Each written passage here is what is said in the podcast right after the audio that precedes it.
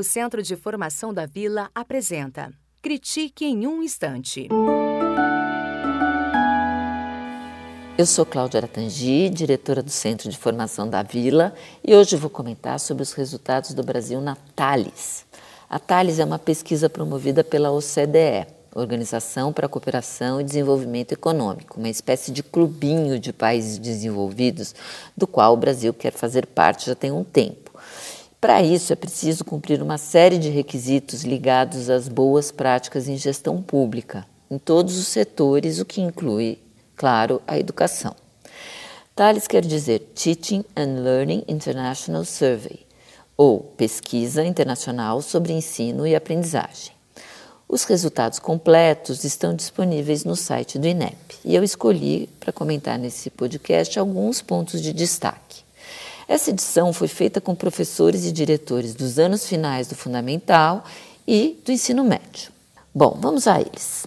Primeiro ponto: a docência foi a primeira escolha de carreira de 65% dos professores do Brasil, contra 67% dos professores dos demais países. Esse número me surpreendeu. Existe no senso comum a ideia de que dar aulas é o que sobra, que não é uma escolha.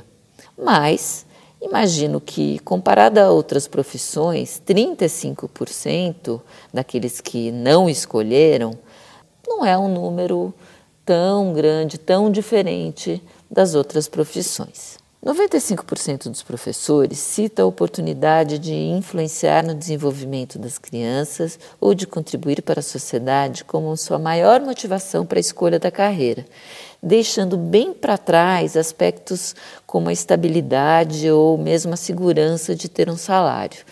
Isso confirma que somos mesmo movidos por ideais, pelo desejo de mudar o mundo. Um outro ponto interessante é em relação ao gênero o Brasil tem uma marca melhor do que a OCDE.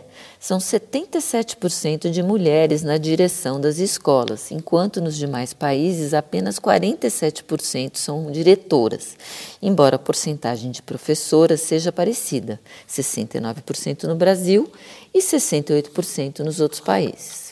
Um dado que surpreende, pois vai contra todo o noticiário, é o que diz respeito ao clima das salas de aula.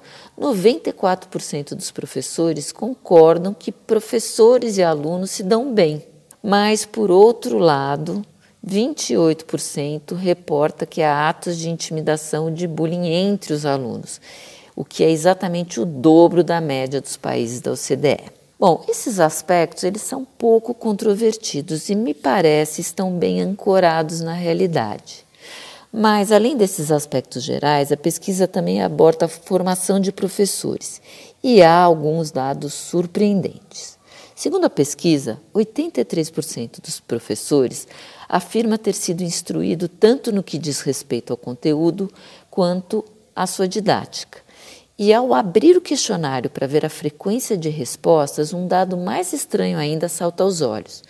94% dos professores se consideram bem ou muito bem preparados em relação ao conteúdo e 87% considera-se bem ou muito bem preparado em relação à didática específica. Isso nos anos finais do fundamental. O número é praticamente o mesmo no ensino médio, 94% e 89%. Esses números são, inclusive, melhores do que os dos países da OCDE.